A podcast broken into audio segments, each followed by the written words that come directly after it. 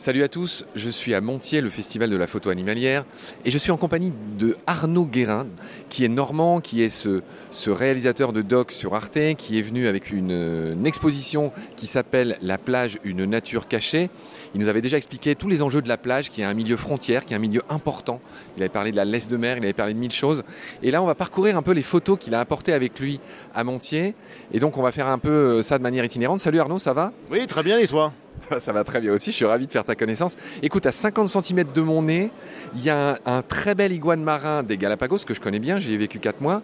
Ce que j'aimerais, c'est que sur chaque photo, tu nous révèles une petite pépite de connaissances, sans en faire des caisses wikipédiesques. Sur chaque photo, une petite pépite de connaissances qui vont intéresser tous nos amis naturalistes qui nous écoutent. Donc par exemple, cet iguane marin, par exemple, il souffle du sel par, le, par les narines, non? Ouais, en fait, ce qui m'intéresse là, c'est son sourire. Tu as vu, il a des lèvres botoxées. Très juste. En fait, ces lèvres botoxées, au départ, euh, cet iguane marin, il n'est pas marin. Il y a très très longtemps, en fait, c'est un iguane terrestre qui est arrivé là et qui est arrivé là sur un radeau de végétation. Et puis en fait, sur les îles Galapagos, le climat est, extrêmement sec. Tu le connais, tu y es, allé. Euh, ce iguane marin, il n'a pas trouvé de nourriture. Donc qu'est-ce qu'il a fait euh, Il est allé manger les algues sur le littoral, les algues vertes. Et donc en fait, sa bouche s'est adaptée. Et en fait, ce qui m'intéresse là, c'est de regarder ce sourire qui est marquant, et puis de regarder aussi euh, les pattes avec ses griffes qui permettent de, pouvoir se tenir dans la zone photique, la zone où il y a de la lumière, pour pouvoir aller brouter les algues. Donc, euh, donc voilà, à chaque image, mon travail c'est ça. Je suis scientifique avant d'être photographe, et là, pour moi, la photographie c'est une porte d'entrée pour aller découvrir une thématique, pour aller découvrir la connaissance. Parfait Arnaud, tu es un vulgarisateur né. On va aller, on va aller voir une autre photo, on va, on va aller en faire quelques-unes. Là tu as un magnifique morse qui se repose sur la plage. Euh, on voit bien ses vibrisses, il a l'air un peu vieux, il a l'air un peu pelé celui-là, oui. mais il se repose. Qu'est-ce que tu nous racontes sur ce morse? Déjà c'était où? Alors c'est au Spitzberg, dans l'archipel du Svalbard. On est sur une plage, c'est la thématique de l'expo. Ce qui m'intéresse là-dedans, c'est de montrer aux gens, euh, encore une fois, les adaptations. Ces défenses, souvent les gens imaginent que c'est des défenses qui sont à visée euh, agressive. Des défenses d'attaque pour faire un jeu de mots? Des défenses d'attaque. En tout cas, euh, ce qui est sûr, c'est que ces défenses, elles sont utilisées pour euh, fouiller le sédiment, pour extraire des clams dont il se nourrit. Des palourdes Des grosses, des grosses, grosses palourdes. Un petit peu comme ce que j'aime manger chez moi en Normandie, les coquilles Saint-Jacques. Donc il, il, a du goût, ce, ce morse. Quand il est dans le sédiment, il voit rien. Donc il a ses moustaches, ses vibrisses extraordinaires, tactiles, qui lui permettent d'avoir une vision en trois dimensions. Encore une fois, la nature, ce qui est extraordinaire dans la nature, c'est de voir les adaptations au milieu. Et donc la photographie, elle, elle, permet juste aux gens de mettre le doigt ou de mettre l'œil à l'endroit qui permet de pouvoir découvrir les choses.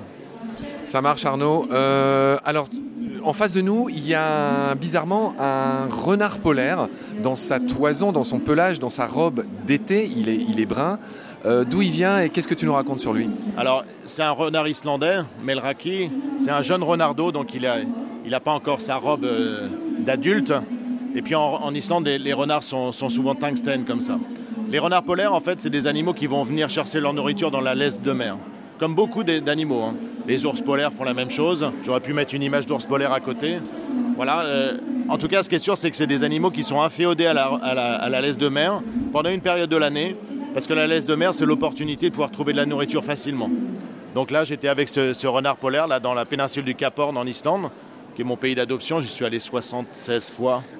C'est un ah, pays que je connais bien. Très bien. Alors attends, tu, tu, as prononcé le mot Cap Horn en Islande. Il y a un endroit qui s'appelle le Cap Horn en Islande Le vrai Cap Horn. Ah, c'est vrai Oui, le vrai Cap Horn. Ah, tu nous apprends quelque le chose. 30D. Tu, tu, mérites ton pull Saint-James, vraiment. Saint-James. Euh, je l'ai bien dit, je l'ai bien dit, c'est vrai. Alors attends, Arnaud, tu couvres la moitié de la superficie du festival de Montier. Là, je... T'exagères. J'exagère toujours. Je remercie vraiment les, les organisateurs du festival parce qu'ils m'ont laissé une, une très belle place ici. Et ce qui est intéressant, c'est de voir aussi l'intérêt que suscite ce travail transversal sur la nature pour le public qui vient là, qui a l'habitude de voir des expositions centrées sur un sujet, sur un animal. Là, de voir une vision qui est une vision environnementale, qui est la vision que je défends, hein, euh, vraiment de, de, pouvoir découvrir ces, cette thématique. Mon cher Arnaud, je vais bientôt te libérer, je dois te libérer, je dois te rendre à ton public. Je pense qu'on va te retrouver pour un autre épisode. D'ici là, prends soin de toi. Salut. Merci. Bon festival de Montier.